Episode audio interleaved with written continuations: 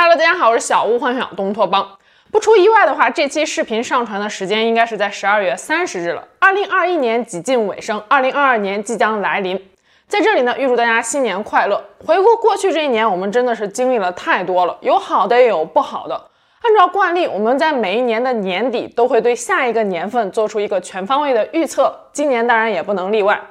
临近年关，新冠疫情可以说是给我们又送上了一个大礼包。二零二一年十一月九日，南非首次从病例样本中检测到了一种新型变种病毒株 B 幺幺五二九。不出两周的时间，这种变种毒株就挤掉了德尔塔，席卷南非。十一月二十六日，世卫组织将其命名为奥米克戎变异株。该毒株的刺突蛋白上有多达三十二个突变，比德尔塔毒株多了一倍，传播力更是德尔塔毒株的三至四倍。奥米克戎毒株的传播力有多强呢？我用一个例子就可以直观的说明。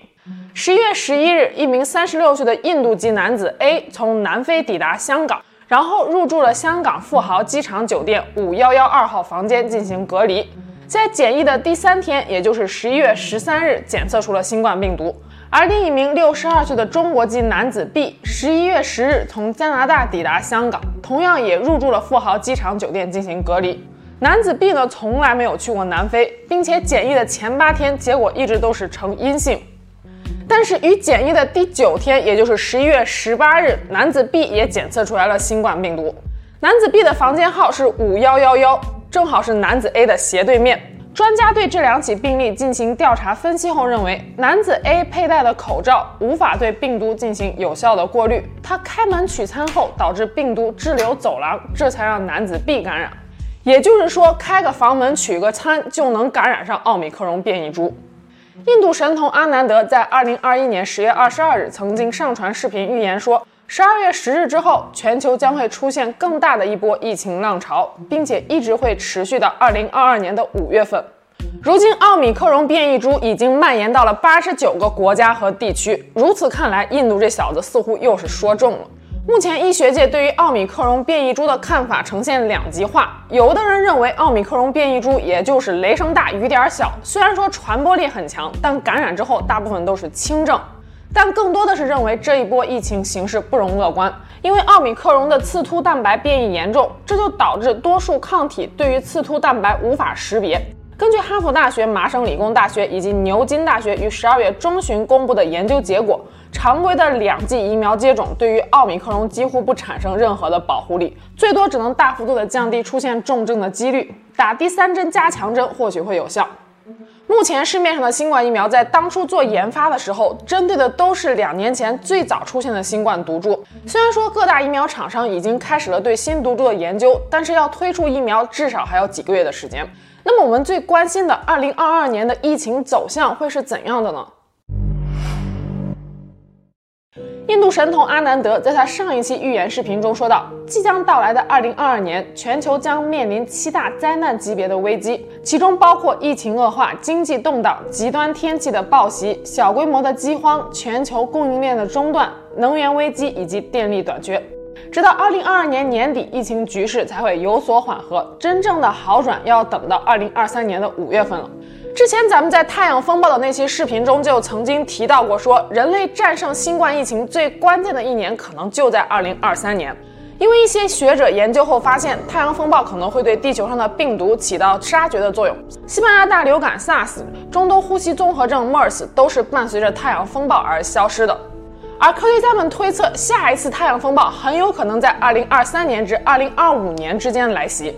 另外，阿南德认为，让我们感到极度恐慌的奥米克戎变异毒株，其实将是新冠大流行结束的开始。这和部分学术人士的观点是一致的。德国临床流行病学家卡尔劳特巴赫教授就曾经表示说，奥米克戎可能会成为一份圣诞礼物，加快新冠疫情的结束。因为奥米克戎如此多的突变，意味着它的传播能力得到了优化，但是它的致命性就大大的削弱了。这一变异轨迹和大多数呼吸道病毒的进化方式是一致的，这些病毒最后都变成了普通的流行病。马来西亚著名的预言家拿督郑伯健也对2022年的疫情做出了预测，他被网友誉为是近代史上命中预言最多的人。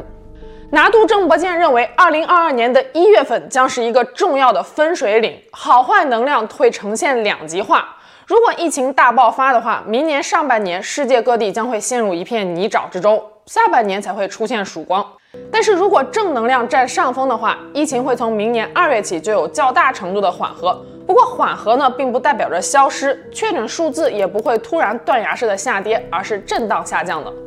直到二零二二年的年末，人们才有可能过上比较正常的生活。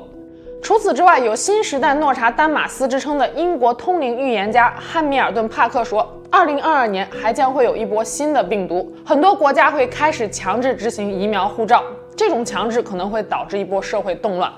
在未来的几年里，我们有可能要面临与病毒共存的局面。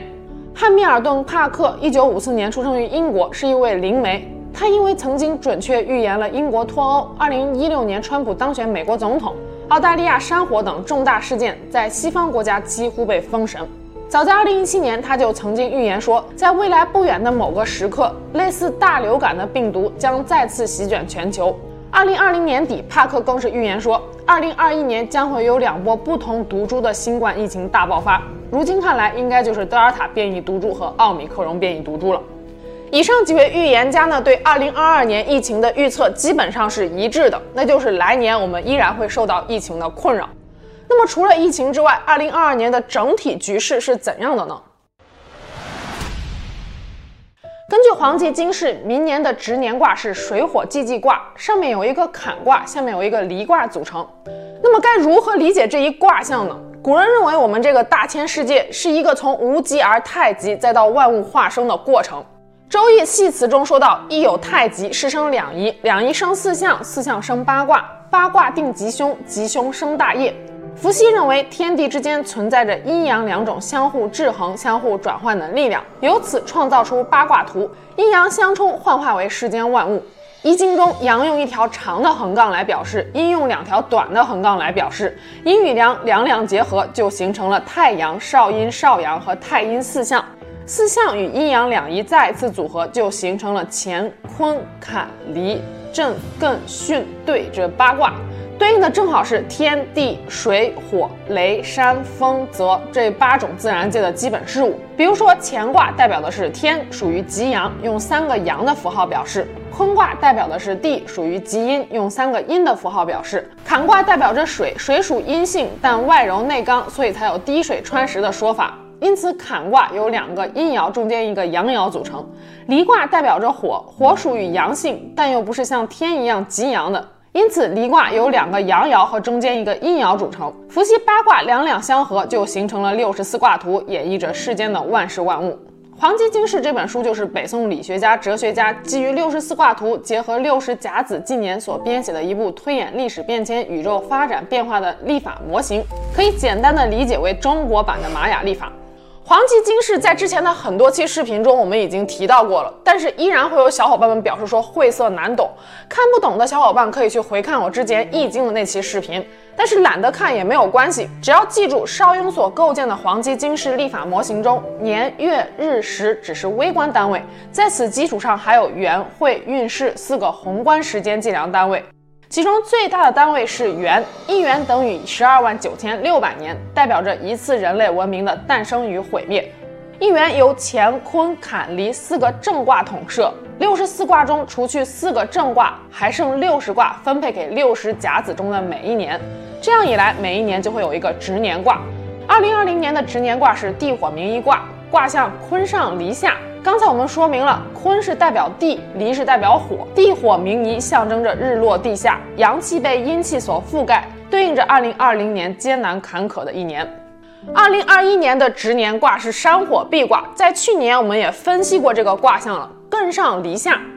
艮用两个阴的符号，上面一个阳的符号，代表山。艮上离下，说明山下有火，火燎群山，形成一幅瑰丽的画卷，预示着各方面都有小幅度的提升。但与此同时，賁呢，则代表贝壳的光泽，有装饰粉饰之意。山火賁卦也代表着粉饰太平。上半年看似局势有所好转，但下半年各种问题都一一暴露，明星丑闻、疫情反扑、自然灾害都席卷而来。二零二二年的值年卦是水火既济卦，水在上，火在下，水势压倒火势，代表着救火大告功成。济济卦中的济是完成成功的意思，第二个三点水的济原意是渡河，济济合起来的意思就是渡河成功，延伸为事情已经完成。但是水火济济卦呢，它不能单独来看，它是易经六十四卦中的倒数第二卦，它还要与下一卦，也就是易经六十四卦中的最后一卦未济卦结合起来来看。未济卦中的未是没有的意思，未济就是未完成，还没有终止。水火既济卦放在未济卦前面，代表着物极必反，终将发生变故，意味着事情快要做完了，最好的、最坏的都已经过去了。接下来的未济卦会重启一切，开始下一个轮回。所以从卦象上来看，二零二二年代表着一个巨大的转折，我们依然不可以掉以轻心，做事要谨慎为上。另一本中国古代的预言书《黄帝地母经》对于二零二二年壬寅年的预言是这样的：太岁壬寅年，高低尽得风，春夏成甘露，秋冬处处通。卜曰：虎首值岁首，处处好田畴。桑柘叶不贵，蝉娘免忧愁。禾黍多成时，耕夫不用忧。说明二零二二年是一个风调雨顺、五谷丰登的好年份。古代呢是农耕社会，农业大丰收就预示着这一年将有一个好的光景。地母经的预测放到现代社会，依然可以被看作是一个利好信号。在地母经中，二零二零年是低谷，二零二一年逐渐恢复，到了二零二二年则获得丰收。这三年是一年比一年好的，与黄极金市所预测的大体趋势是相同的。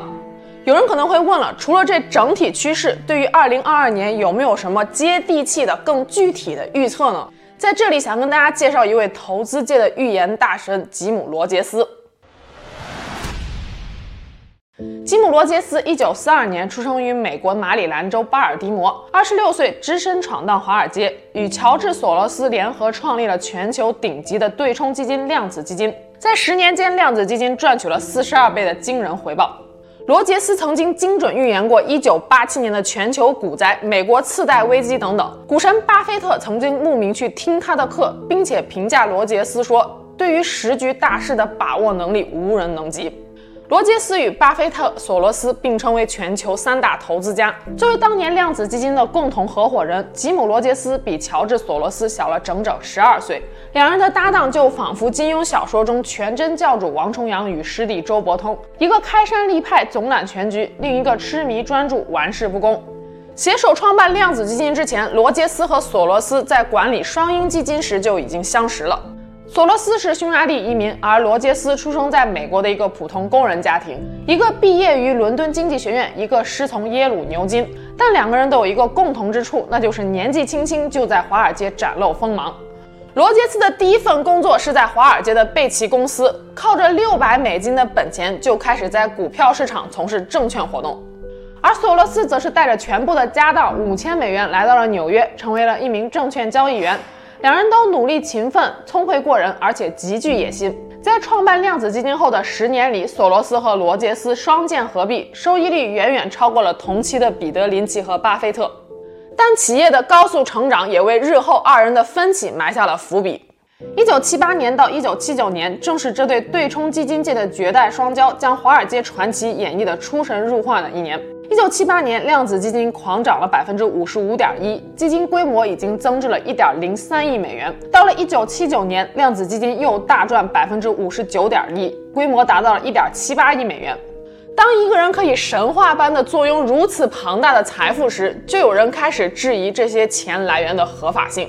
一九七九年底，美国证券交易委员会起诉了索罗斯。指控他操纵股市有欺诈行为，违反了联邦证券法有关的反操纵条款。罗杰斯呢，比索罗斯更加注重名声，他坚信自己的公司经营是合法的，所以支持索罗斯将官司打到底。可是索罗斯却在没有告知罗杰斯的情况下签订了同意判决书，意思就是接受指控，同意赔款。每个人都清楚，同意判决书就意味着承认了量子基金多年以来的辉煌战果是利用了不正当手段而得来的。这在视身家清白如性命、不喜欢走偏门的罗杰斯看来，莫过于侮辱人格。罗杰斯与索罗斯爆发了一场激烈的争执，退出了量子基金。直到后来，罗杰斯遇到了一位对冲基金的经理，对方向他透露了这起案子的真相。之前对于索罗斯是否真的涉嫌股票操纵，还有一些将信将疑的罗杰斯，这才幡然顿悟。一九八零年离开了量子基金的罗杰斯，带着一千四百万美元，开始了独立投资人的生涯。从葡萄牙、奥地利到德国，再到新加坡、巴西，罗杰斯把赌注压在国家上的投资风格体现得淋漓尽致。他敏锐的判断力也来源于他两次环游世界的经历。他把探访世界各地、体验新生事物视为了了解证券市场动态的一种最直接的方法。二零二一年，罗杰斯在一次采访中说道：“疫情过后，世界将面临三十年以来最严重的危机。”很多经济观察家都说，是二零一九年底开始在全球蔓延的新冠疫情重创了世界各国的经济。疫情是导致全球经济放缓、陷入危机的罪魁祸首。可是罗杰斯呢，却有不同的看法。他认为世界各国的经济问题早已经堆积已久、根深蒂固。他认为新冠疫情并不是这场经济危机的原因，只是一个契机、一个导火索罢了。经济危机的由来在很久之前就已经显露出来了许多苗头，席卷全球的疫情只不过是加速了他的脚步。罗杰斯补充说道：“世界各国普遍存在的债务问题就是一个危险信号。当所有的老百姓都拼命借钱过日子的时候，就意味着明天都不过了。”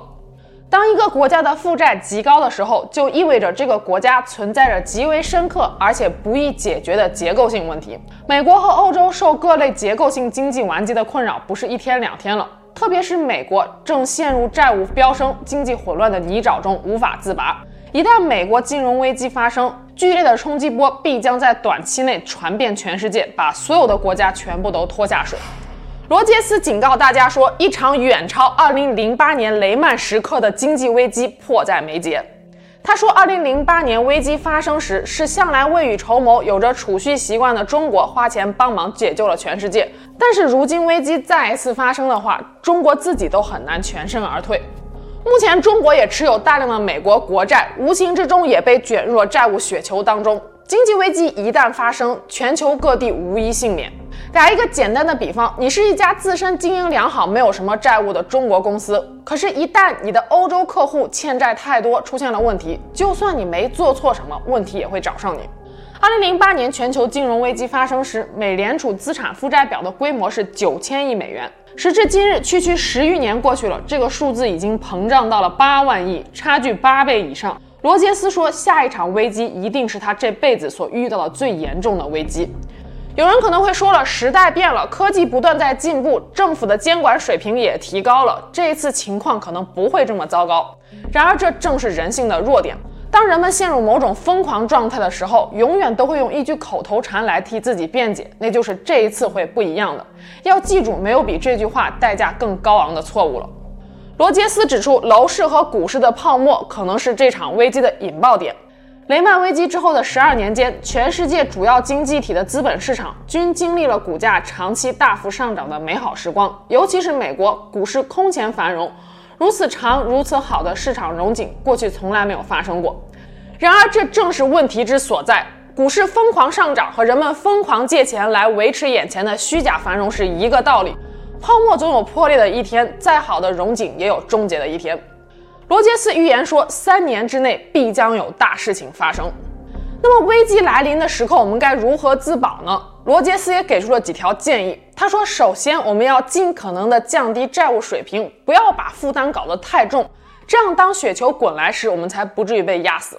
其次，如果说要投资，就要投资你非常了解的东西。如果不知道要投资什么，那就暂时观望就好。罗杰斯说，当下这个时候，市场上挣钱的人很多，亢奋的人也很多，所有人都在跟你说投资这个怎么怎么赚钱，投资那个又怎么怎么有意思，今天自己又赚了多少钱等等。但事实上，当大量新手投资者入场时，通常就是牛市结束的标志。在投资这件事上，一定要学会独立思考，让自己置身事内而非置身事外，让自己成为内行而不是外行。不要人云亦云，除非你是真的了解自己在干什么，否则什么也别做。如果你对某一个领域的投资只是涉足尝试一下的话，那么你就不是在投资，而是在赌博。就像如果你不知道该如何判断一颗钻石的真假时，最后你手里剩下的很有可能是一颗玻璃珠。另外，罗杰斯建议要彻底改变我们对危机的认知方式。因为现在看来，我们深信不疑的很多东西，十五年过后，也许会发现是大错特错。就比如说，一九九一年曾经与美国并肩的超级大国苏联解体了，可是这要放在十年前的一九八一年，几乎是不可想象的事情。要想在危机中自保，就要时刻处于进化的状态，甚至以否定自己和刷新自己过往的认知为乐。最后，我想用罗杰斯的一段话来结束今天这期视频。他说，中文中有一个很独特的词叫做“危机”，拆开来看就是危险与机遇。所以，当遇到危机时，先停下来想想，看看有什么地方是有机会的。一般来说，有灾难的地方就总是有机遇的。的确，从二零二零年开始，这几年我们经历了太多惊心动魄、大起大落的时刻。但是，越是黑暗的时刻，拨开云雾之后，光明便越是耀眼。祝大家在新的一年里依然斗志昂扬、整装待发，脑洞越开越大，钱包越赚越鼓。那我们明年见喽，拜拜。